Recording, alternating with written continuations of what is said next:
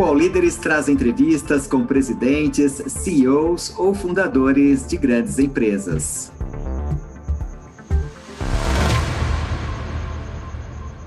Olá, meu nome é Leandro Reis Tavares, eu sou vice-presidente médico da Rede Dor São Luís, que é a maior rede de cuidados integrados do Brasil. Bacana. Leandro, muitíssimo obrigada por participar do All Líderes, dessa edição do All Líderes. É, muito obrigada pela sua disponibilidade. E aí eu queria começar essa entrevista perguntando assim, uh, quase que o básico. Quais são os investimentos hoje que a Redditor está fazendo nos, é, enfim, esse ano e quais são os planos de vocês para os próximos anos, principalmente em relação às expansões e às aquisições? Perfeito, Beth. É, primeiro, eu, eu, que quero agradecer a oportunidade de estar aqui no UOL conversando com vocês. É uma honra estar nesse veículo, podendo trocar ideias, conversar com as pessoas e contar um pouco dessa empresa é, na qual eu trabalho. A Redditor, esse ano, a gente já está com 68 hospitais, atuamos em 11 estados da federação e mais o Distrito Federal. É, nós temos a maior rede de hospitais do país, mas nós também temos a maior oncologia integrada do país, uma rede de diagnóstico muito grande no, no Brasil, nós temos uma grande corretora é, do setor da saúde. É, então, é, é uma empresa muito grande, muito complexa, com uma área de atuação praticamente nacional. Para os próximos cinco anos, nós temos planos de investir 17 bilhões de reais no Brasil se você somar toda a construção de novos hospitais, a expansão de novos hospitais, a reforma de novos hospitais, investimentos em inovação e equipamentos, dá esse valor. São 43 grandes obras, significa que a gente está tirando o hospital do zero expandindo relevantemente. Nós temos como exemplo aí em São Paulo é, o Hospital de Campinas, que a gente está avançado nesse hospital, mas também temos um outro exemplo, que é um investimento de um bilhão e meio de reais nos próximos anos dentro da cidade de São Paulo, no complexo ali do Itaim, aonde originalmente era a maternidade São Luís Itaim. Ali naquele lugar, nós estamos dando vida a um complexo de mais de 700 leitos, onde a maternidade está indo para um novo endereço, uma nova maternidade, que é uma grande entrega para São Paulo, que vai ficar pronta daqui a alguns meses mas ali também saíram mais de 300 leitos para hospital de altíssima complexidade, cirurgia ultra complexa, transplante, cirurgias difíceis, aparelhos e tecnologias que nós não temos no Brasil é, se instalarão ali e o complexo todo terá mais de 700 leitos e consumirá mais de um bilhão e meio de reais. Mas nós temos investimentos em todos os estados onde estamos atuando e pretendemos ainda ampliar mais a nossa atuação no Brasil. Nós temos compromisso com o nosso país, compromisso de longo prazo. Aqui ficaremos e aqui nos expandiremos para entregar a melhor medicina nas áreas onde atuamos. Perfeito. Quando você fala dos 17 bi, você está falando da expansão, mas também de aquisição dos novos, de novos, de novos hospitais e de novos centros, né? Qual é o maior desafio hoje, Leandro, para o grupo? Uh, o que, que, vocês veem hoje como o maior problema para vocês eh, investirem todo, to, fazerem todos esses investimentos? O maior desafio é a formação de pessoas. Nós precisamos cada dia mais de mais pessoas treinadas e altamente capacitadas para que nós possamos entregar a assistência na qualidade que nós queremos nós é, é, nos pautamos por entregar uma medicina de alta qualidade, com tecnologia e inovação, um ótimo ambiente de trabalho para o médico e profissional de saúde e dar direito de escolha ao paciente para que ele possa optar e opinar aonde ele quer se tratar e como ele quer se tratar. E para a gente fazer isso, o maior desafio são pessoas, encontrar as pessoas certas, treiná-las, prepará-las, na, nos lugares certos, encontrar aquele coração que é capaz de se sensibilizar com o paciente em grande escala, em muitos lugares, ao longo do Brasil inteiro. Mas o brasileiro é, um, é, é uma maravilha. O brasileiro ele é apaixonado por gente, então a gente treina e eles vêm com o amor e a gente consegue entregar isso nas regiões que a gente está atuando. Mas, sem dúvida nenhuma, o grande desafio que a gente tem é na formação de pessoas e encontrar as pessoas nas, e colocar nas posições certas. Uhum. Então, eu vou te perguntar o seguinte: como é que você vê hoje, então, a, a educação e, e, o ensino da medicina hoje no Brasil? Quer dizer, ele é um, é um bom. É, é, é, hoje o Brasil está fazendo um, um um papel bacana aí em relação a, a educar médicos, a formar médicos, formar enfermeiros, essa mão de obra de saúde, ela está saindo bem formada? E aí a outra pergunta é, a gente tem muitas escolas hoje, mas as escolas de medicina são muito caras e não são acessíveis à população de, de classe de renda baixa, né? Então, assim, hoje um médico uh, normalmente ele precisa já sair com um certo poder aquisitivo para entrar na universidade. Como é que a gente populariza essa educação para criar profissionais de saúde, até para essas áreas mais difíceis do país? É, a gente a gente teve no país uma proliferação de escolas em saúde em geral, não só de medicina, é, que não foi acompanhado uma evolução na qualidade como a gente gostaria. Nós somos bastante exigentes e por isso que nós temos um foco muito grande no treinamento das pessoas. Nós entendemos que a formação em saúde é, está muito limitada e nós é, só tivemos um caminho, que é investir pesado em educação e pesquisa e inovação para que esse ambiente faça com que as pessoas se desenvolvam. Então, esse foi o caminho que nós encontramos. Tanto que nós é, investimos no, IDOR. O IDOR é um instituto de pesquisa é, em saúde, totalmente financiado por nós, pela rede IDOR, um financiamento totalmente privado, né? e que tem por objetivo pesquisa, pesquisa de ponta, mas também tem ensino. E esse ensino visa dar esse suporte ao desenvolvimento dos profissionais de saúde que saem das suas escolas ainda com uma formação limitada nós precisamos aprofundá-los é, em questões técnicas, nós precisamos aprofundá-los em questões de liderança e gestão, mas também nós precisamos aprofundá-los em questões de soft skills, questões comportamentais, porque muito frequentemente o profissional ganha o emprego pelo currículo e perde pelo comportamento.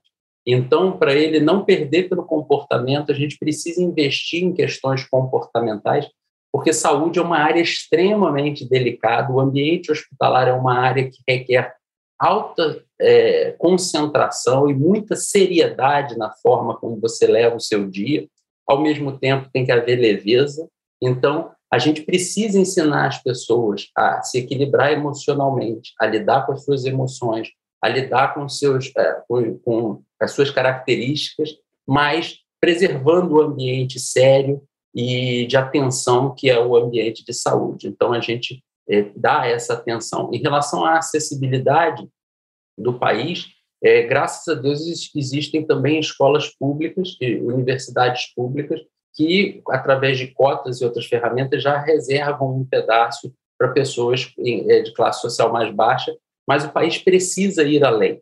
O país precisa financiar a formação desse profissional de saúde. Formação em saúde é cara em todos os lugares do mundo. Requer muita estrutura, muita mão de obra qualificada, muita tecnologia, requer um adensamento de recursos muito grande. Então, mesmo o gasto público para formar uma pessoa dentro das escolas públicas é alto. E a gente precisa ter uma conjunção de escolas públicas com escolas privadas e pessoas recebendo financiamento para que consigam pagar sua formação depois de formados, depois de trabalhar conseguir pagar esse financiamento.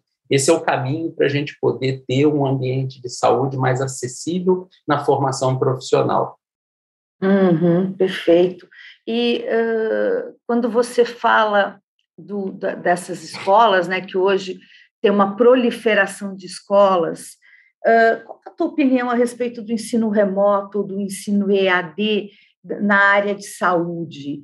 A gente tem visto muitas universidades aí apostando é, enfermagem, auxiliar de enfermagem, anestesista, o ensino EAD. Qual que é a tua opinião a respeito disso? Olha, Beth, a gente tem opinião e tem valores, e a gente vai pôr isso em prática nas faculdades que a gente está desenvolvendo. A gente já tem de enfermagem, vai ter de medicina, e a gente vai mostrar o que, que a gente acredita na prática, que é uma formação muito robusta, muito exigente, é, muito dura do ponto de vista da carga do que se precisa aprender, que nós precisamos formar profissionais melhores. A, a limitação do virtual é, em saúde, ela existe. A gente não pode achar que a gente vai conseguir desenvolver pessoas plenas e completamente através de ferramentas virtuais da mesma forma que não vamos conseguir atender, depois de formados, totalmente todas as coisas de forma virtual.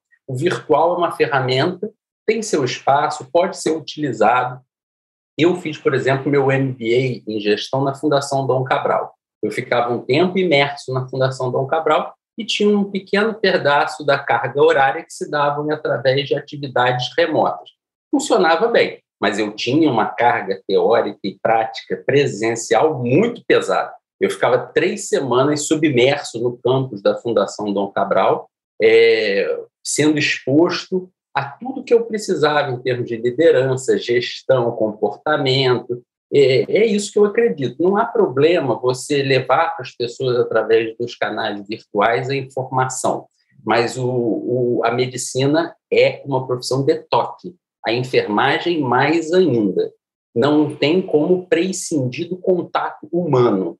É, e os canais virtuais não substituem isso e não vejo substituir sequer no médio prazo. Então, é essa tensão que precisa ficar, que é, como ferramenta pode ser utilizado, mas precisa haver cuidado, porque nós somos profissões de toque, profissões que lidam com gente. Muito bom. É, Leandro, como é que a gente consegue, hoje, no, no país como a gente está, é, dar ao cidadão mais pobre um atendimento digno e de qualidade a um custo que, inclusive, ele possa pagar, né? Porque eu imagino assim. Uh, a gente precisa de saúde pública, a gente precisa de saúde pública. Mas hoje a medicina privada ela é muito cara, né? É, e aí, essa medicina muito cara, essa medicina privada cara, ela não é, ela não é possível para o cidadão eh, de classe média baixa, para o cidadão mais pobre. Mas como é que a gente faz isso? Como é que eu dou, como é que eu consigo chegar no cidadão mais pobre com uma medicina de qualidade mesmo, um atendimento de qualidade? Que a gente sabe que hoje há um esforço, mas não a gente não tem isso na ponta ainda, é para esse cidadão mais pobre. Beth, é, é, para responder a sua pergunta, eu preciso falar um pouquinho de saúde pública, né? A gente tem um sistema único de saúde no Brasil que é uma evolução civilizatória. Muitos países buscam ter um sistema universal de, de assistência e nós temos isso na lei. O que falta para esse sistema universal é financiamento. Todas as outras discussões, elas são secundárias. Quem achar que o Sistema Único de Saúde pode ser financiado com 3,5% do produto interno bruto do país, que é hoje o que se gasta por ano, é, não entende é, realmente as necessidades de um povo como o brasileiro, que está envelhecendo e a carga de doenças está aumentando, porque além de envelhecer, ele está com doenças crônicas, como diabetes, hipertensão e tudo mais. Então, o primeiro passo é recompor o financiamento do Sistema Único de Saúde, porque a 3,5% do PIB a gente não vai chegar em lugar nenhum. E o SUS tem lugares de excelência, lugares de excelência, inclusive, para atender a camada mais pobre da sociedade. O ICESP, em São Paulo, é uma joia, é um brinco, é um, é um primor técnico e é um primor, inclusive, de estrutura física. O INCOR, onde eu fiz o meu doutorado, é um primor de instituição, dá orgulho estar dentro do INCOR e ver o INCOR funcionando. Agora, as, as mazelas do Sistema Único de Saúde precisam ser superadas através de financiamento mais robusto e a gente não vai conseguir isso com uma restrição orçamentária imposta pela emenda constitucional 95. Então, o Brasil tem um problema de financiamento do poder público. No setor privado, é, em vez de teorizar, eu prefiro dar o exemplo do que a gente faz. Nós temos 68 hospitais. Eu tenho os hospitais da linha STAR. Os hospitais da linha STAR são um modelo de atenção inovador, aonde eu trago um corpo clínico de altíssimo desempenho, eu trago equipamentos de primeiro mundo, muitos únicos no Brasil, e eu trago uma metodologia extremamente personalizada e minimamente invasiva de atendimento aos pacientes. Então, eu diminuo o tempo de hospitalização e muitas das coisas que são feitas dentro do hospital lá, a gente faz o paciente vai embora no mesmo dia. São poucos hospitais STAR, tem um no Rio, um em São Paulo, um em Brasília, a gente está construindo mais três ou quatro, vamos construir mais, mas é o, o topo dessa pirâmide em termos de tecnologia e corpo clínico e tudo mais. Só que é, o, acho que era o Einstein que tinha uma frase que é assim: a mente que se abre a uma nova ideia não volta ao seu tamanho original. É, quando a gente expõe a empresa inteira, os 68 hospitais, a essa realidade, a um modelo que provoca tanta inovação e eficiência, redução do tempo de internação, conforto e redução de custo, isso se dissemina pelos 68 hospitais e todos os hospitais ficam numa espiral de qualidade, de inovação e de eficiência. A gente tem que cada vez mais trazer eficiência para a discussão e conseguir fazer a assistência a custos mais acessíveis. E a gente consegue, tanto que eu tenho o Vila Nova Star, no Itaim, mas eu tenho os hospitais do ABC, eu tenho o Hospital Bartira, eu tenho o Hospital Alfamed, eu tenho hospitais é, mais periféricos em todas as capitais onde eu atuo porque eu consigo ter um modelo de geração de cultura de qualidade, de geração de inovação, de geração de, é, de uma nova forma de atender as pessoas de forma personalizada e minimamente invasiva, que provoca todos os 68 hospitais, e todo mundo corre atrás. Então, a pauta é uma pauta de eficiência, é uma pauta de redução de custos, porque é, a gente consegue fazer isso e incluir, inclusive, populações é, de renda um pouco mais baixa dentro dos nossos hospitais. Eu, o que eu fico pensando aqui, é, Leandro, é o seguinte: quando você falou assim, olha, então, o, o modelo que eu tenho de excelência né, no STAR, eu replico para todos os meus hospitais porque isso é uma, é uma espiral do bem, né? Todo mundo vai se contaminando com a qualidade, né? Mas a gente tem um sistema público, hospitais excelentes, né? A gente tem o, o, o HC, o Hospital das Clínicas. Estou falando de São Paulo, mas a gente tem em vários lugares hospitais excelentes no Rio de Janeiro, enfim, em Brasília, né? É, só que a, o que a gente percebe assim é que são poucos e que esse sistema não, não consegue ser replicado no todo do sistema público. Por que, que você acha que isso acontece? Porque a gente vive um momento de estrangulamento do funcionamento do sistema público. Desculpa, não é um momento, a gente já vem há muitos anos estrangulando o funcionamento do setor público. Há muitos anos, há mais de uma década, a gente tem 3,5%, 4% do PIB vindo de recursos públicos. É, e a discussão é: não dá para aumentar, tem que fazer mais com menos. Essa discussão de fazer mais com menos tem limites. A pauta verdadeira para um país que quer crescer, que quer ser cidadão, que quer prosperar, é dar saúde ao povo e você precisa financiar isso melhor. Quando você compara o nível de financiamento público do Brasil com saúde com outros países, você vê que o Brasil tem um gap. A gente precisa chegar a cerca de 7, 8% do PIB de recursos públicos para a saúde. E aí, em cima disso, você vai ter os recursos privados e tudo mais. Mas o principal gap que a gente está sentindo, as dores que a gente sente do setor público, são primariamente de financiamento é, precisa de mais recursos para o sistema único de saúde funcionar adequadamente. É, e isso é bom para o país inteiro. E isso não antagoniza a existência de um setor privado. O setor privado pode continuar existindo, entregando seu valor, mas você gera uma população muito menos pressionada e uma população com um parque é, assistencial muito mais adequado. É, durante, nos últimos anos, a gente veio numa discussão de que era quase que o sistema público não precisasse de hospitais, porque a, o atendimento extra-hospitalar ia resolver tudo. Na hora que chega uma pandemia, como chegou a da Covid, foram os hospitais que precisaram acudir a população, e quando os hospitais públicos não tiveram condição, foi um momento de choque do setor, foi um momento de crise do setor. Né? Nós, da rede, levantamos de capital próprio 300 milhões de reais de capital privado, não incentivado, investido junto a, a, todos os poderes públicos dos estados onde atuamos e em estados que não atuamos, para criar leitos novos para pacientes SUS serem atendidos gratuitamente. Criamos mais de 1.200 leitos novos durante a pandemia, com esses 300 milhões e mais 100 milhões que nós captamos em outras empresas do setor privado. No total, 400 milhões até hoje nesses dois anos. Mais de 1.200 leitos novos para atender pacientes do SUS. Em muitos lugares, esses leitos foram a diferença entre a vida e a morte.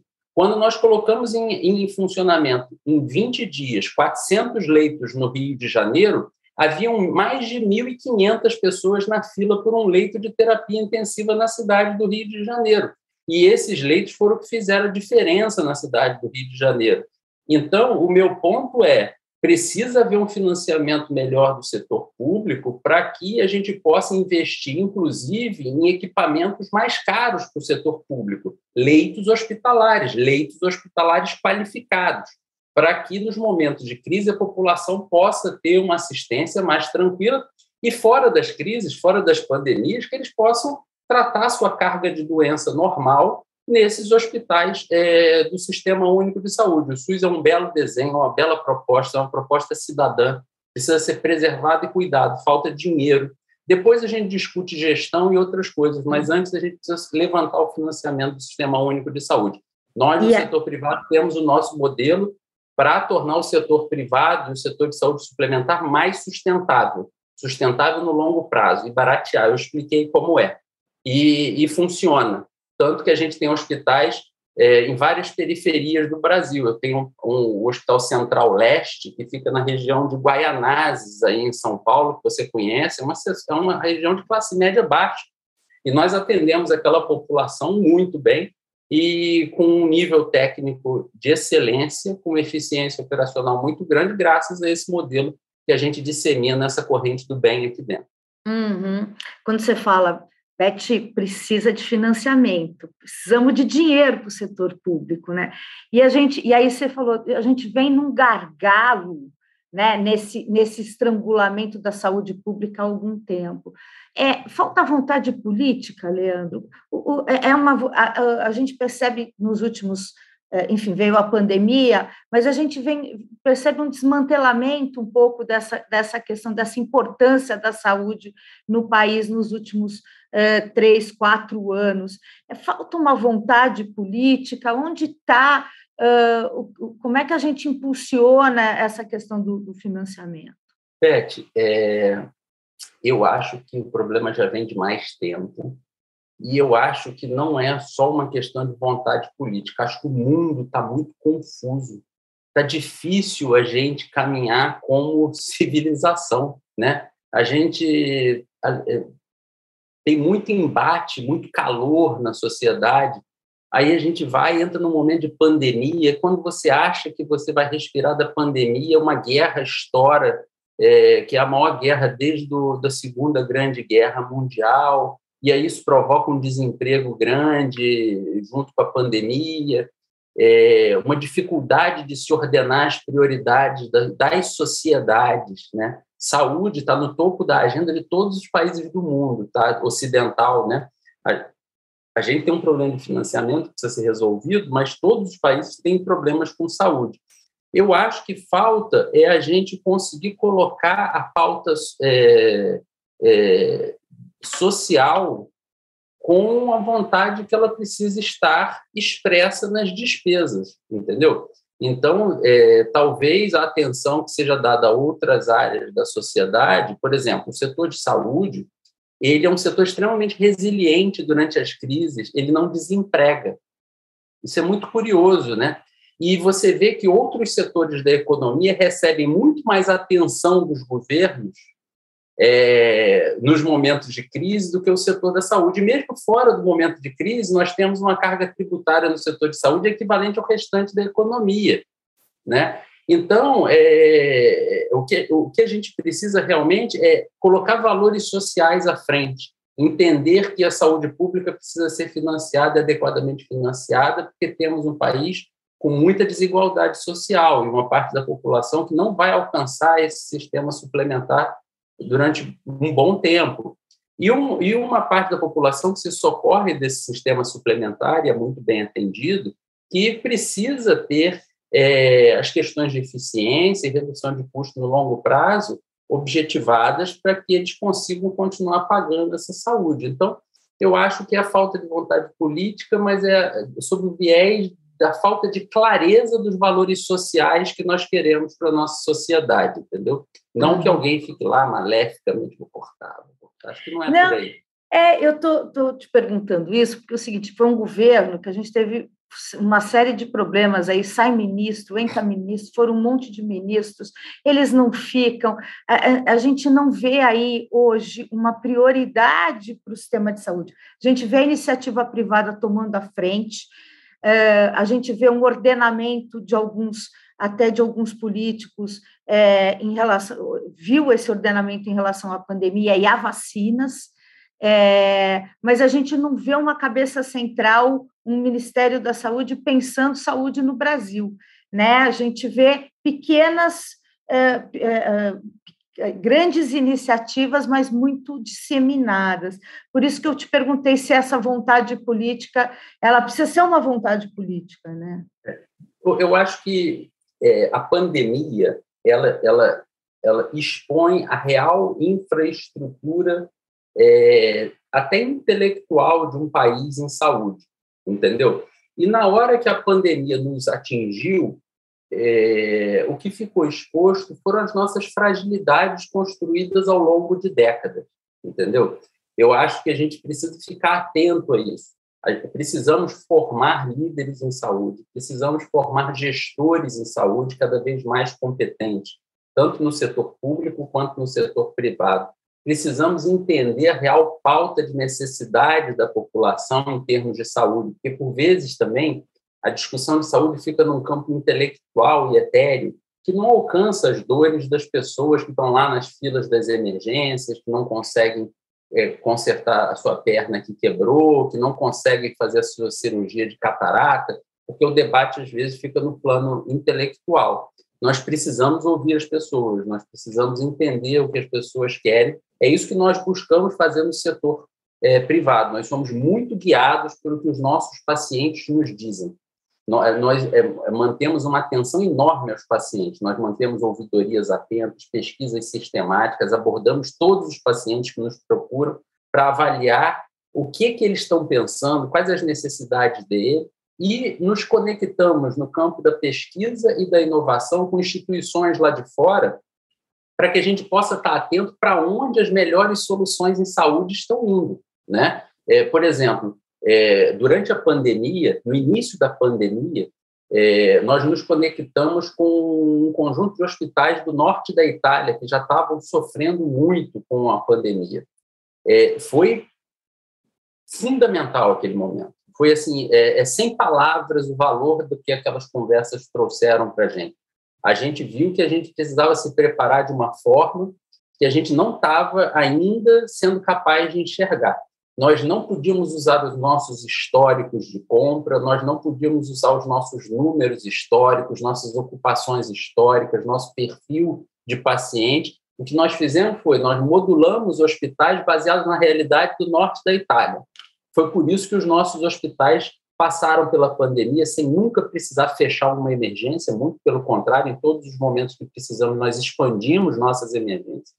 Todas as nossas emergências ficaram com fluxos apartados, ou seja, tinha um fluxo gripal separado do fluxo da emergência geral. Nossos equipamentos diagnósticos dentro dos hospitais ficaram separados, ou seja, tinham equipamentos dedicados para o paciente COVID, dedicados para o paciente não COVID, é, e, e o, todo o treinamento dos nossos recursos humanos, do nosso pessoal, dos nossos funcionários, foi feito baseado no que eles estavam vivendo lá. Eles falaram para a gente: você sabe onde as pessoas se contaminam?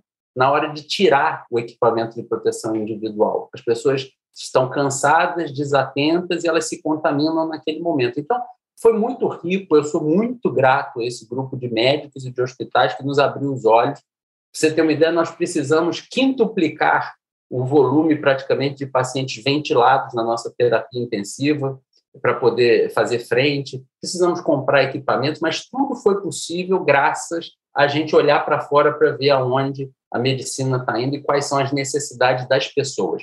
Nós uhum. precisamos uhum. estar conectados às necessidades das pessoas, quer no público, quer no privado. O All Líderes volta já. Você já conferiu a programação do canal UOL? É ao vivo, né? O melhor do nosso conteúdo ao vivaço para você, 8 horas por dia. No UOL Play, no YouTube, no Facebook, no Twitter. Vem com a gente! Depois de mostrar como o PCC se tornou a maior facção criminosa do Brasil, a série Primeiro Cartel da Capital chega à segunda temporada. Agora, o foco são as disputas pelo comando do tráfico internacional. Os novos episódios estão no Wallplay e no YouTube de Move.doc.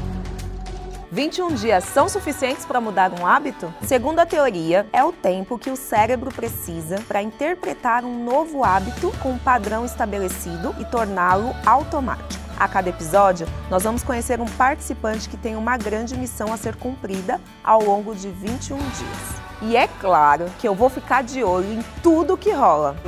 Assista Desafio Aceito com Thelma Assis no YouTube de Universa.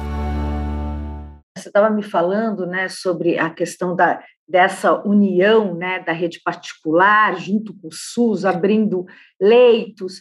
Isso foi, acho que isso foi um, um dos momentos mais é, interessantes que a saúde brasileira viveu, quando a gente viu essa união, essa compra de equipamentos em lugares que, né, compra ventilador aqui, compra, tenta comprar máscara ali, um dando para o outro. Isso foi, foi, é, isso foi bonito de se ver, foi interessante de se ver. E eu queria saber o seguinte: o que a gente vê agora, né, que a gente está vendo assim as UTIs voltando ao normal, se a gente pode dizer ao normal, né, numa UTI, mas voltando um pouco à sua, né, uh, a sua capacidade mais, mais uh, enfim, mais estável, é, o que a gente vê agora é um certo arrefecimento dessas políticas de é, entrelaçamento, de ajuda, de hospitais, de ajuda ao SUS. Você não acha que é, esse arrefecimento ele não, não, uh, ele não acaba prejudicando. E esse, é, exatamente essa política de é, ajuda não devia ser um legado da pandemia, ou seja, a gente não deveria continuar os hospitais, a iniciativa privada, junto com a iniciativa pública, para fazer essa iniciativa, essa iniciativa pública, né, para fazer os seus hospitais públicos subirem, alavancarem também? Beth, é, eu vou te dizer que o momento da pandemia, ao mesmo tempo, foi o momento mais triste como médico que eu tive na minha vida, por ver tantas pessoas sofrendo, ao mesmo tempo foi uma, o momento de maior realização profissional, porque eu vi o privilégio que eu tinha de trabalhar na empresa que eu trabalho atualmente. É muito bom. Eu saí de Niterói, de uma família classe média. A gente se forma médico, quer fazer o melhor pelo outro. E é muito bom quando a gente pode olhar para os lados e ver que você está numa grande corporação, numa posição de vice-presidente médico, um cargo técnico de liderança, e que você tem um mandato dessa empresa para fazer o que é certo e o que é bom. Em 2020, a metade do lucro líquido da companhia foi doado para ações é, de combate à pandemia. É, eu me orgulho dessa empresa, eu me orgulho do que essa empresa fez. E eu me orgulho também do legado que essa empresa deixa pós-pandemia. O que, que, eu quero te dizer com isso? Nós abrimos 1.200 leitos é, do SUS novos para pacientes Covid. Mas desses leitos, a metade deles são leitos definitivos, são leitos que não fecharam com a, com a passagem da pandemia. E dos outros 600 leitos, nós pegamos equipamentos e insumos, conversamos com os parceiros que nos ajudaram a fazer a aquisição e nós transferimos para equipamentos hospitalares públicos também, para que esses hospitais continuem gerando bem para pacientes do SUS. Então, eu concordo com você que tem espaço para parceria, Eu concordo que falta no Brasil o, o, a construção formal aonde essa parceria pode se dar sem que ela seja questionada, sem que fique parecendo uma, uma simples doação. Tem o seu valor, tem o seu espaço, mas é, uma, não fique parecendo como uma doação pontual, né? Falta esse espaço formal, né? É, fazer a gestão para o poder público também, por vezes, é muito difícil. Né? A gente, por exemplo, não tem participação em instituições públicas, a gente não faz gestão de leitos públicos. Quando a gente assume algum compromisso, a gente faz gratuitamente com dinheiro privado, não incentivado, porque a gente tem uma preocupação muito grande é, e a gente reconhece que hoje muitos gestores públicos cometem equívocos, e o MP pega, a polícia pega e tudo mais, mas a vida dos gestores públicos sérios também não é fácil.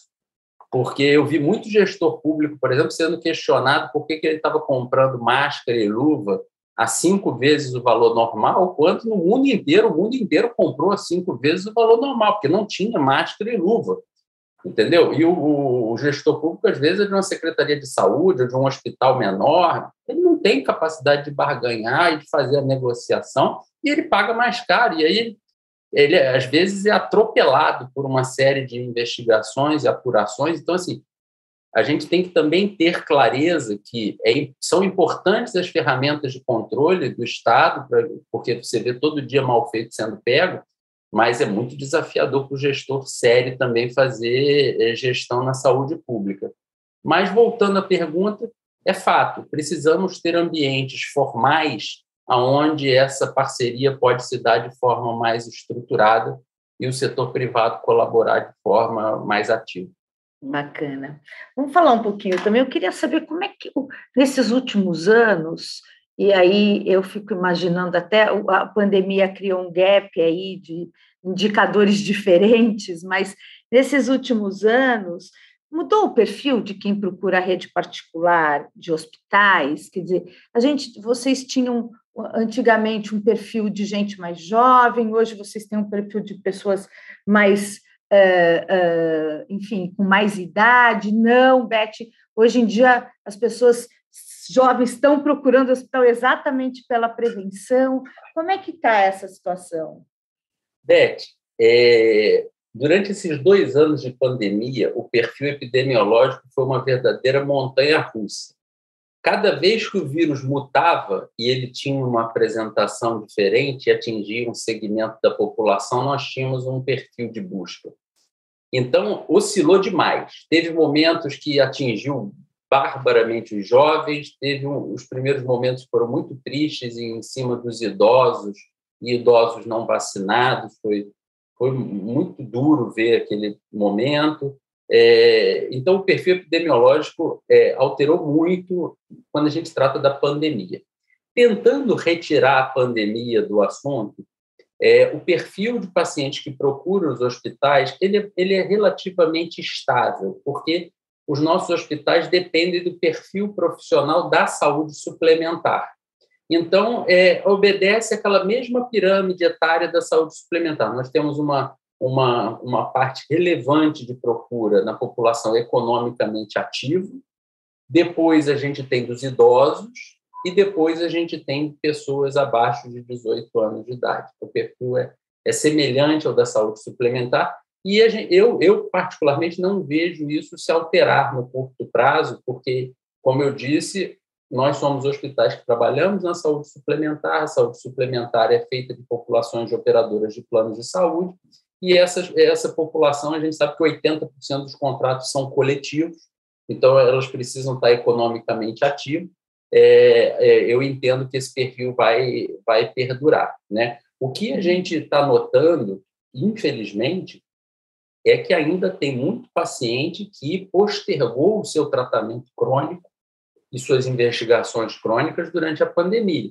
E a gente continua vendo doenças mais avançadas. No outro dia saiu uma pesquisa da Sociedade de Endoscopia mostrando um represamento e uma série de coisas que a gente precisa colocar isso em dia. É, só que as pessoas que deixaram de fazer, elas não vão todas procurar de uma vez só para tirar o atraso. Muitas pessoas simplesmente não fazem elas simplesmente perdem a cultura de se cuidar, né? É, esse é o efeito nefasto de uma pandemia que afasta durante dois anos quem não teve a, a, a doença infecciosa das estruturas de saúde. As pessoas perdem o hábito de querer ir ao hospital, de querer ir ao seu atendimento médico. Não é só o hospital, é o seu médico de rotina, é a mulher no seu preventivo ginecológico, é o homem no seu cuidado da próstata, no seu cuidado, cuidado cardiovascular, e as pessoas perdem o hábito. Então, não tem isso, as pessoas deixaram de fazer, agora elas estão procurando e vão fazer. Não, infelizmente, muitas não vão fazer. Muitas precisam recuperar o hábito. A gente vai precisar voltar a alertar a população: vocês precisam fazer esses exames, vocês precisam fazer esses preventivos, vocês precisam ir aos seus médicos, para que as pessoas possam recobrar, recobrar a proximidade que elas tinham com o setor de saúde. Uhum. Realmente, né, durante a pandemia, agora após um pouco, agora que a gente já está num, num, certo controle, a gente vê que as políticas é, de incentivo a determinados uh, a determinadas, né, a procura para investigação de determinadas doenças, câncer de próstata, câncer de mama, a gente percebe uma certa lentidão nessas políticas. A gente tinha políticas mais ativas de incentivo, né? E aí a gente percebe isso. Mas eu queria te perguntar também, é, nos últimos anos, Leandro, surgiram várias clínicas populares. A gente tem percebido é, doutores aqui, doutores ali, várias clínicas populares. Você acha que isso, como é que você vê essa questão desses atendimentos dessas redes populares? Isso ajuda ou isso mais atrapalha? O que, como é que você vê isso? Olha, eu, eu sou uma pessoa bem factual, né? A minha opinião sobre as clínicas populares é o seguinte: existe uma necessidade da população que não vinha sendo atendida de alguma forma. É aquilo que eu falo de ouvir às, aos clientes, aos pacientes. Os nossos pacientes da Reddor se tratam com a gente. Nós temos as nossas estruturas e nós fazemos a gestão dessa, dessas pessoas, da saúde dessas pessoas, e continuamos fazendo durante a pandemia. E os nossos clientes não precisaram ir para essas clínicas populares. Mas é, elas são reflexo de estruturas privadas que restringiram acesso aos pacientes, e aí esses pacientes precisaram de alternativa, e elas são uma resposta à falta de acesso que existe no poder público. E aí, para pagar a consulta, eles conseguem pagar e eles vão lá. É uma solução incompleta, né, Beth? É uma solução. O paciente ele precisa de uma coordenação do seu cuidado, ele precisa ser orientado de como navegar no sistema de saúde, a consulta é uma dimensão da necessidade do paciente, mas tem educação, tem promoção e prevenção, tem a consulta, tem os exames, tem as intervenções cirúrgicas, tem os tratamentos crônicos, tem a necessidade de você monitorar como esse paciente está se tratando, e nada disso você consegue encontrar nessas soluções pontuais. Então, eu ainda sou convicto da importância de uma rede como a nossa, absolutamente convicto, onde todas as soluções estão postas para o paciente, onde a coordenação do cuidado está pronta, aonde a gente tem ferramentas eletrônicas para fazer essa navegação, ele fazer o que ele precisa fazer de forma eficiente e o menor custo possível, com o melhor desfecho de longo prazo, mas essas clínicas, elas cumprem um papel social. Elas são demandadas por pessoas que estão com dificuldade de acesso ou dentro do setor privado, pela relação que ela tem com a sua empresa, ou dentro do setor público, pela dificuldade de acesso. E é inegável que eles entregam o que eles prometem, a consulta é feita, e muitos dos problemas das pessoas acabam sendo equacionados ali. Quando são pequenos, então, Quando aí. Pequenos, né, eles... complexidade. Uhum. E aí, uh, quando você fala dos, dos, dos problemas dos Estou imaginando quando você fala das, das empresas, você fala o relacionamento com as suas empresas, eu estou imaginando com seus planos de saúde, né? E com as suas corretoras de saúde. E uh, eu queria falar um pouquinho sobre essa questão das corretoras de saúde, dos planos de saúde, que aqui no Brasil eles são realmente é, alvos de críticas bastante contumazes, enfim, né? Uh, falta de acessos, descredenciamento de hospitais, de clínicas. A gente viu agora um caso de clientes da Mil enfrentando problemas, né? Eu acho que você também trabalhou uma época na Mil, então você pode falar um pouco mais sobre isso. Mas é, é, quando grandes operadoras como a Mil começam a descredenciar hospitais importantes, deixam essa população que imagina-se que ela precise de, né, desses hospitais e aí passe a usufruir de outras, de, às vezes até da qualidade de hospitais diferentes como é que você vê essa relação hospitais, planos de saúde? Como é que, não só do ponto de vista da rede DOR, mas assim, do mercado hoje? Beth, o, o descontentamento social com o plano de saúde não é um fenômeno brasileiro. A gente precisa reconhecer que em todas as sociedades onde existe a instituição do plano de saúde, o cliente é, é crítico e eles são alvos de muitas críticas da sociedade onde eles atuam. É, é uma atuação muito delicada, muito complexa, que é a gestão financeira de um recurso que o paciente paga antecipadamente para ele e que ele vai desembolsar no momento que o paciente precisa. Então, é, é naturalmente delicada essa relação. Ela é, ela é cheia de subjetividade, ela é cheia de momentos da verdade, ela é cheia de situações onde o paciente tem as suas razões para se para ficar descontente, mas a empresa tem as suas razões para tentar fazer uma gestão de custo mais eficiente, porque no final do dia é o paciente que paga aquela conta de qualquer maneira. E, e, e o encarecimento do setor, em última instância, não agrega para o paciente também. Mas, infelizmente, é, as operadoras nem sempre utilizam as melhores ferramentas é, para fazer essa gestão. Né? É, e isso é fruto de um aprendizado que precisa ser construído ao longo do tempo. Né? E de uma relação com o cliente que precisa ser construída ao longo do tempo. Então, não adianta uma empresa captar o recurso do paciente, não aparecer na vida desse paciente, na hora que esse paciente precisa ela querer arbitrar que isso é, ou aquilo é melhor para o paciente, porque o paciente não vai confiar e vai haver calor, vai haver conflito ali. É, quando você vê empresas que conseguem fazer essa relação com o paciente no longo prazo e gerar confiança, você vê que esse modelo é bem mais é, liso, é um modelo com muito menos aresta e menos descontentamento.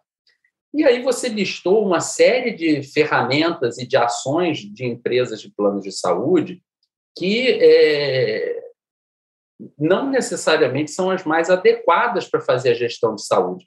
Você precisa dar garantia ao paciente da rede contratada. Um paciente, quando compra um plano de saúde, ele não está comprando o atendimento na recepção da operadora de plano de saúde, ele está comprando uma rede prestadora.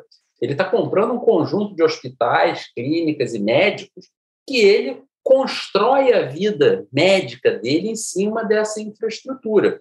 Quando você é, simplesmente modifica essa infraestrutura abruptamente, o paciente se sente perdido. Então, esse, esse é um primeiro passo que no Brasil tem que ser melhor discutido. Não dá para ficar jogando com rede é, uma hora está com o hospital, outra hora não está com o hospital. Uma hora está com o hospital, outra hora tirou a oncologia de dentro do hospital. Uma hora está com o hospital, mas agora tirou a cardiologia daquele hospital. O paciente não vai mandando por blocos de, de órgãos para se tratar. Ele é uma, uma pessoa com toda a subjetividade que o ser humano tem. Então, é, a gente precisa aqui é, ter um, um, um, debate muito claro sobre é, rede, e como fazer substituição de rede sem prejudicar o consumidor. Porque se esse debate não for feito e se continuarem mudanças de rede, como a gente às vezes observa por aí, a gente vai continuar vendo conflito entre consumidor e operadora de plano de saúde. Mas tem muitas operadoras que atuam bem e atuam seriamente e corretamente. Só fazer um pequeno adendo à, à minha participação na ANIL, para mim é importante, é, eu nunca trabalhei na Amil operadora de plano de saúde. Eu tenho carinho pela companhia, tive muitos amigos lá durante muito tempo, ainda tenho amigos lá dentro, mas eu trabalhei na Amil Resgate Saúde, que era a empresa de transporte de paciente. Eu usava um macacão laranja e andava de helicóptero e ambulância transportando os pacientes, e geria uma unidade em Niterói deles. Mas tenho orgulho é, e fui muito feliz naquela época também. Uhum. E aí, é, quando você falou da, da questão da gerenciar melhor recursos, gestão, que o plano de saúde não pode tirar, né, uma infraestrutura que ele garantiu e depois ele não garante mais. Você não acha que cabe à Agência Nacional de Saúde Suplementar fazer essa interferência, atuar gerenciando e arbitrando sobre isso? Você não acha que isso é importante? Acho, acho que cabe. Eu já, eu já fui diretor da Agência Nacional de Saúde, então, para mim, é muito difícil falar da casa por onde eu passei. É, e, e para mim, é até quase deselegante eu fazer qualquer crítica mais aguda àquela instituição pelo respeito que eu tenho. Mas eu não tenho dúvida que é papel da agência essa questão de garantir ao, ao consumidor que ele tenha uma rede é, como a que ele contratou. Se não, se não for a rede exatamente que ele contratou, que seja uma rede verdadeiramente equivalente. E na equivalência, você precisa levar em consideração a infraestrutura do hospital, a localização do hospital, os equipamentos que esse hospital tem, o corpo clínico que esse hospital tem, e não dá para ficar permitindo substituições que é, levem a distorções na rede do paciente, ou porque ele vai ter que ir para o outro lado da cidade, ou porque o hospital, no fim do dia, não tem a mesma infraestrutura do que ele estava acostumado, né?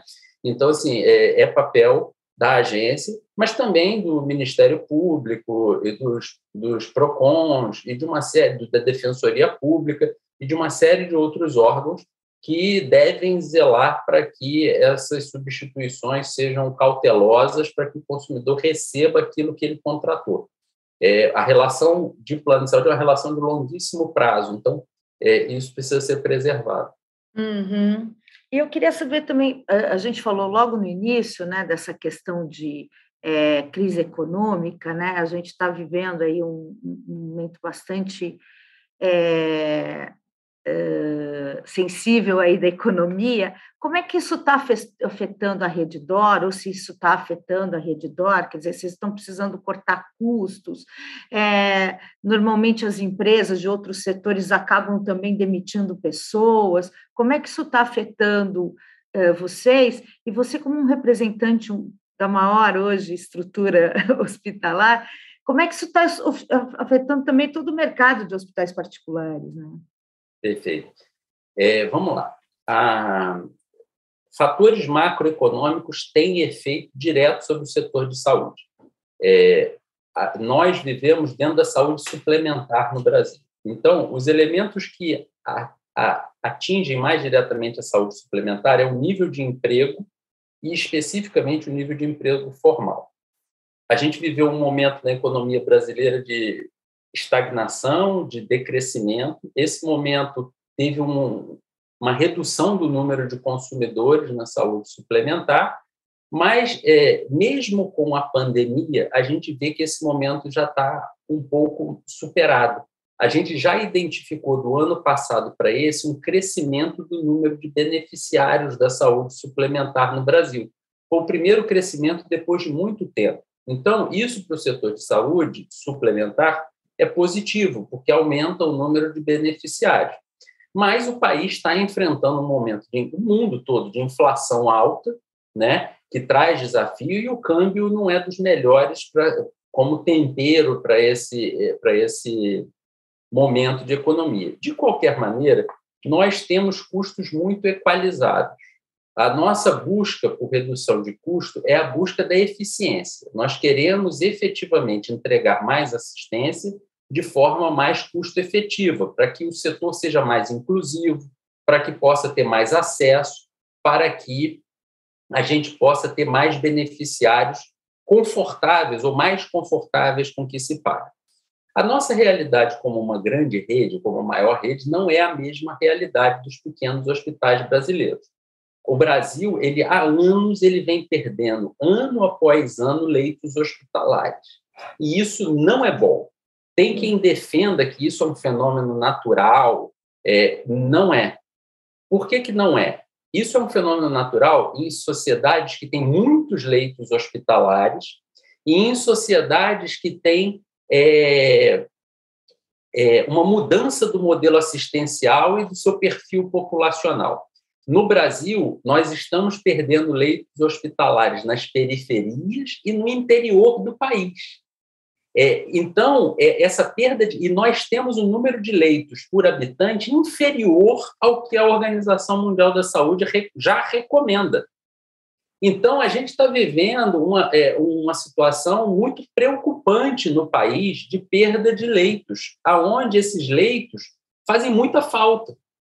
Porque se a gente tivesse perdendo leito nas grandes capitais, fruto da concorrência, fruto de grandes grupos, não é isso que está ocorrendo. A gente tem os grandes adensamentos populacionais, nesses os leitos estão preservados, mas estamos perdendo leitos hospitalares no interior do país, eh, nas periferias, e hospitais que têm um papel social muito relevante. Então, a Federação Brasileira de Hospitais está soltando, por agora, um anuário sobre o número de leitos hospitalares e de hospitais no Brasil. Isso é um assunto preocupante para o país. Nós precisamos equalizar os custos dos hospitais. Nós precisamos dar ajuda a esses pequenos hospitais que não têm acesso a capital, como grandes grupos têm. Nós precisamos olhar a carga tributária dos hospitais, porque os pequenos hospitais estão com muita dificuldade. Né? Quando você olha, por exemplo, para as Santas Casas, que são estruturas filantrópicas, elas também estão numa dificuldade enorme, enorme. Então, é, nós, como grande grupo, passamos por essas variáveis do setor de uma forma um pouco mais tranquila, mas é um setor que perde leito e isso não é bom para o país. Agora, quando você fala que o setor está perdendo leite, você está falando do setor público e do setor privado, ou só do dos setor dois. privado? Dos dois. Dos dois, dos dois. Uhum. Tem uma redução do número de leitos no país como um todo, entendeu? Uhum. Mas não, não pode acontecer, a gente não tem um número de leitos por habitante que a gente possa estar numa posição tão confortável que a gente fale, não, a gente está numa transição de modelo e aí nós estamos indo para cuidados extra-hospitalares. Não é o que acontece no país. Uhum. É, esses leitos vão fazer falta, e fazem falta. Sabe por quê? Quando você fecha um leito, você tira a infraestrutura de saúde daquela região. Quando você precisa, infraestrutura em saúde você não põe rápido. Então você não chega com oxigênio no interior do Amazonas quando tem uma pandemia. Você vai precisar de balsa, vai precisar de barco, vai precisar de avião, porque a infraestrutura foi retirada ou não foi feita. O Brasil é um país continental, a infraestrutura em saúde precisa ser capilarizada. Ela precisa entrar para o interior do Brasil, ela precisa estar lá na ponta. Você não precisa ter instituições de alta complexidade em todos os lugares, mas você precisa ter estruturas de saúde básica em todos os lugares. Aí voltamos para a pergunta inicial, que é: faltam investimentos, precisamos investir. E aí, pelo que eu entendi também, né, Leandro, você defende aí uma um posicionamento que é uma redução da carga tributária para o sistema, principalmente para esse sistema de, de, de, hospitais, é isso? Ô, ô, Beth, nesse momento, eu acho que se não atrapalhar, ajuda. Se não aumentar a carga tributária, eu acho que o país tá, tem suas dificuldades, tem as suas mazelas, o, o país está com um número elevado de desemprego, entendeu? O país tem um déficit é, público, mas é, o, o, o que eu entendo é que os hospitais já não estão sobrevivendo com a carga tributária atual. Então, o que é, a gente vocaliza é não dá para aumentar a carga tributária. Eu não estou aqui pleiteando redução de carga tributária, mas um não aumento da carga tributária é muito importante para que o setor possa continuar oferecendo saúde principalmente no momento que a população precisa tanto. Não é intuitivo que no momento que a população precisa, como a nossa, a gente aumente carga tributária no país e é, dificulte ainda mais é, o acesso da população ou encareça ainda mais a assistência à saúde da população. Então, a gente tem realmente uma reforma tributária em discussão no país, mas essa reforma tributária nós esperamos que ela não aumente a carga tributária é, dos hospitais e das instituições de saúde. Uhum. Leandro, como é que vocês é, lidam hoje com os, os, interesses que envolvem os custos de saúde, como a indústria farmacêutica, a indústria de órteses e próteses, enfim, tem uma série de indústrias aí. A indústria farmacêutica anda anunciando aí aumentos contínuos de remédios e aí a população precisa desses remédios e os hospitais também precisam deles. Então, assim, como é que vocês lidam normalmente com, com, com essa questão, esses, esses tantos interesses é, que envolvem a indústria hoje, do, uh, o mercado de vocês? Beth, nós, nós estamos profundamente comprometidos com a sustentabilidade setorial. É, e o que, que a gente faz para isso? A gente cada dia mais se dedica a uma gestão ativa dos pacientes. Cada vez mais não é o paciente chegar, fazer o atendimento e ir embora, é a gente cuidar dele em todas as suas necessidades. E para isso, a gente tem todo um sistema que traz para o paciente que procura a Redditor informações sobre promoção e prevenção. Uma série de ferramentas digitais e de cuidado virtual e presencial, aonde a coordenação do cuidado se dá, para que ele faça as consultas que ele precisa fazer, nem mais nem menos, para que ele faça os exames que ele precisa fazer, nem mais nem menos, para que ele faça a cirurgia dele que ele precisa fazer, nem mais nem menos, e use nessa cirurgia órteses e próteses da melhor qualidade, mas nem mais nem menos também. E essa discussão vem permeando toda a cadeia produtiva. A conversa é muito franca com todos os fornecedores. Não tem espaço para a gente imprimir ao setor é, custos é, relevantes nesse momento. Então, é, é republicanamente, é, e, e, mas com muita veemência, nós estamos brigando por preços mais baixos para o consumidor. Né? a gente está priorizando empresas de alto desempenho técnico, mas que também entendam que não é um momento de aumentar os seus preços. O, o Brasil precisa aumentar o acesso e o espaço assistencial, e não é um momento de aumento de preços relevante. Então, é, a gente vem conversando com os fornecedores, a gente tem ótimos fornecedores, muitos embarcaram nessa, nessa, nessa nossa proposta. São parcerias de longo prazo que vêm cedendo espaço de é, é, reposição de preço em troca de volume para que todo o setor possa crescer e a gente possa dar assistência adequada. E graças a isso nós utilizamos medicamentos muito bons, dos melhores fornecedores, nós utilizamos órteses e próteses dos melhores fornecedores, mas todos comprometidos com essa coordenação do cuidado para que o paciente receba o melhor que ele precise, mas nem mais nem menos. E a gente consiga colaborar com a sustentabilidade setorial. É um compromisso sincero e profundo da rede que a gente está precisando e tem negociado com todos os nossos fornecedores para todos remarmos juntos nesse sentido. Uhum. Leandro, a gente está quase acabando. Eu vou ficar, vou pedir só mais uns minutinhos para te fazer uma pergunta sobre tecnologia, inovação, é. que na indústria da saúde é bastante importante. Você falou do Instituto DOR, né? Que vocês estão. O que, que vocês estão fazendo hoje dentro do Instituto que vai mudar a saúde, que vai trazer alívio para algumas pessoas? O que, que você tem de novidades para contar para a gente? Beth, o IDOR é um orgulho fenomenal que a gente tem. Eu não tenho mérito nenhum no IDOR, nenhum. Mérito do IDOR é do corpo gerencial, dos pesquisadores do IDOR, mas eu tenho um orgulho fantástico de saber que o IDOR faz parte do, da rede IDOR. Porque o IDOR ele já fez diferença na vida da população brasileira em inúmeros momentos cruciais. Como ele é um setor, ele é uma área totalmente financiada pelo setor privado, ele é muito leve e muito ágil para enfrentar os assuntos em voga da sociedade. Então, apesar dele ter todas as suas linhas de pesquisa normais e básicas, radiologia, neuroradiologia, neurologia, demência, é, cardiologia, oncologia, tudo isso anda lá dentro normalmente. Quando a gente se depara com um desafio da sociedade, a gente tem velocidade para olhar esse desafio. Então, quando a gente teve a epidemia de Zika, as pesquisas do IDOR foram fundamentais para a gente entender a fisiopatologia da doença. A microencefalia e aquela capa da Radiology, que mostra um bebê é, com microcefalia, é fruto de uma pesquisa do IDOR.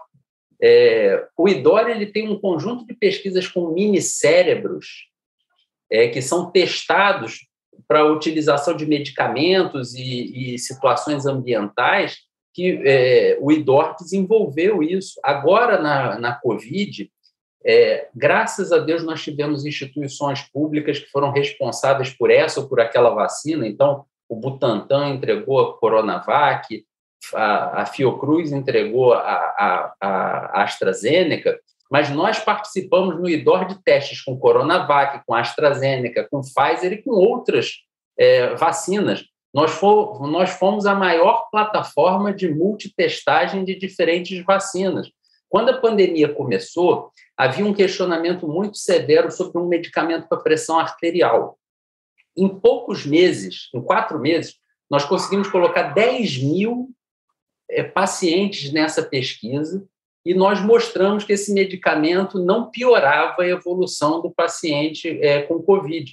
E isso foi muito importante porque as pessoas estavam abandonando seus tratamentos para hipertensão ou mudando seus tratamentos para hipertensão. Então, assim, o, o IDOR ele tem um, um valor social para o Brasil gigantesco.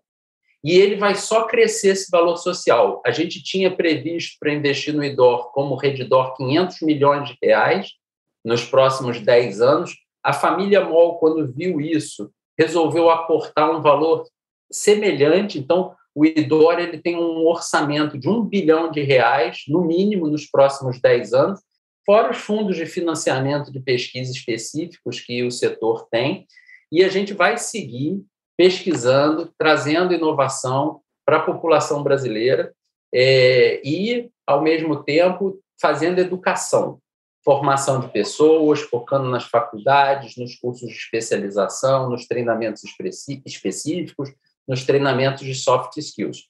Mas a Reddor ela não faz inovação só através do IDOR. Essa, essa, esse modelo assistencial que a gente montou faz com que a gente esteja comprometido com as melhores inovações que o mundo traz. Então, nós trazemos para dentro dos nossos hospitais os equipamentos mais modernos que são lançados, ou para pesquisa de câncer, ou para diagnóstico de câncer, para tratamento não invasivo de metástases, para cirurgias não invasivas, para técnicas cirúrgicas que antes eram muito difíceis serem feitas sem alguns equipamentos, tudo isso a gente incorpora no dia a dia dos nossos hospitais e vai descendo a pirâmide dos hospitais, conforme eu já expliquei. Então, a gente tem um compromisso também assistencial, fora do ambiente de pesquisa, de trazer os melhores equipamentos para que os melhores profissionais que, que precisam desses equipamentos possam exercer plenamente a sua profissão e fazer a diferença na vida das pessoas, né? É, nós é, estamos ampliando a área de transplante. Nós entendemos que o transplante no país precisa de mais atenção e, e melhor atenção. E, e, o desfecho pode ser melhorado em uma série de órgãos. Né? Nós é, estamos cada dia com equipamentos para o tratamento do câncer mais avançados, que cada vez requer menos invasividade para o paciente e a gente pode tratar o paciente muitas vezes até fora do ambiente hospitalar. Então, é, inovação, é, pesquisa e ensino estão no nosso DNA, quer no núcleo de pesquisa e ensino, quer na empresa assistencial, provavelmente dito, e é um compromisso que nós vamos manter com o Brasil durante muitos anos, se Deus quiser. Bacana. E aí eu queria que você rapidamente me desse algumas dicas, ou desse para os nossos leitores, ouvintes, é, dicas práticas de como é que constrói uma carreira de sucesso. Você que é um líder, que veio já liderando alguns, uh, algumas empresas e alguns órgãos, né? eu queria saber que dicas práticas você pode dar? Você falou muito de soft skills, que dicas práticas você pode dar? Olha, a primeira dica prática que eu posso dar foi um, um conselho da minha avó, que era costureira. Eu tinha 18 anos de idade, estava na dúvida se eu fazia essa ou aquela profissão, como é que eu contava isso ou aquilo para minha mãe. Ela virou para mim e falou assim: meu filho, não complique o que é fácil, é só fazer o que é certo. Parece um conselho muito simplório de uma costureira é, que só tinha o quarto ano do ensino fundamental. Mas esse foi um conselho extremamente importante para mim na minha vida. Ele me deu prumo e rumo em todas as instituições por onde eu passei. Não tem caminho fácil. Você tem que acordar cedo e dormir tarde, você tem que trabalhar muito. Você ser bom tecnicamente não é suficiente para você crescer profissionalmente, é um capacitador, é, um, é, uma, é uma etapa, mas você precisa ter a capacidade de administrar o outro, a capacidade de administrar a si mesmo, a, a, capacidade de controlar a vaidade, a capacidade de se comunicar, né? Uma série de capacidades que não, tão, não são ensinadas dentro da educação formal precisa, precisam ser postas em prática para que você tenha um bom, uma bo, um bom crescimento profissional, né? No outro dia, é, quando, quando eu é, fui fazer minha formação já em gestão na área da saúde, tem uma professora muito conhecida chamada Heloísa Leite, e no outro dia, num sábado, ela me mandou uma mensagem, ela já é uma senhora, e ela falou assim: quem foi sua professora de português na escola? Tem alguma professora de português na escola